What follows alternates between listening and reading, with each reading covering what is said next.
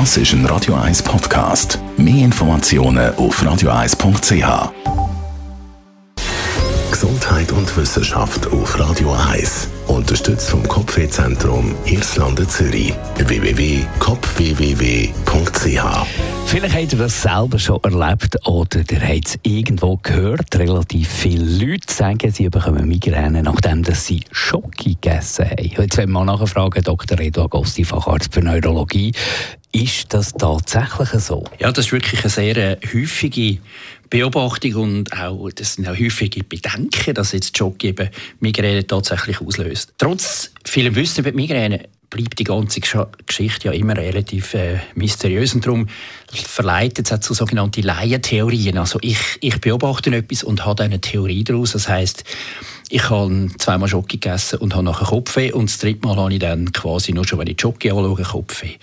Was sagt aber der Migränenspezialist zu dieser Laientheorie?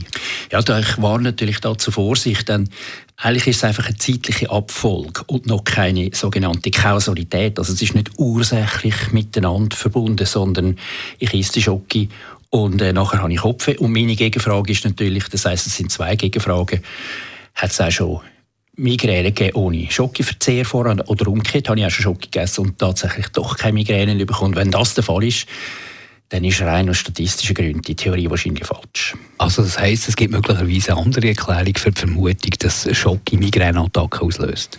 Ja, die gibt es. Und zwar, es gibt es als alte, alte Phänomenologie, wie man sagt. Also man hat denen Prodrom gesagt, griechisch Vorläufer, Prodromos. Das sind Migränesymptome, die keine Schmerzen sind, die vorne auftreten, Stunden, manchmal bis einen Tag. Und da gibt es wunderbare Forschungsresultate aus Hamburg, aus der Gruppe von Professor Arne May. Da hat sich nämlich die Migränikerin und Migräneforscherin ähm, Frau Schulte hat sich einen Monat lang jeden Tag ins Emery legen lassen, freiwillig natürlich. Und in der Memory hat man nicht die Struktur vom Hirn angeschaut, weil die ist ja immer gleich, sondern man hat die Funktion angeschaut und gemerkt, dass die Hirnfunktion, die für die Migräne typisch ist, einen Tag vorne sich ändert. Und wenn jetzt eines von diesen Vorläufersymptomen Heißhunger heisst, wutsch, die Schocke ist weg, schlecht Gewissen ist generiert und man hat das Gefühl, die Schocke hätte Migräne ausgelöst. Dabei ist es völlig etwas anderes. Also die gute Nachricht für Migränikerinnen und Migräniker, nicht auf Schocke verzichten. Das würde ich sagen, ja. Studieren Sie die Arbeit, die ist im Brain rausgekommen vor kurzer Zeit.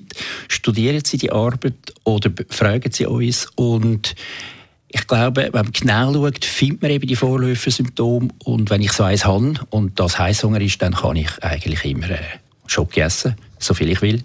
Und muss man nicht den Appetit verderben für den Rest des Lebens. Danke für die Informationen, für die beruhigenden Informationen vom Reto Agosti. Er ist Facharzt für Neurologie und Chefarzt.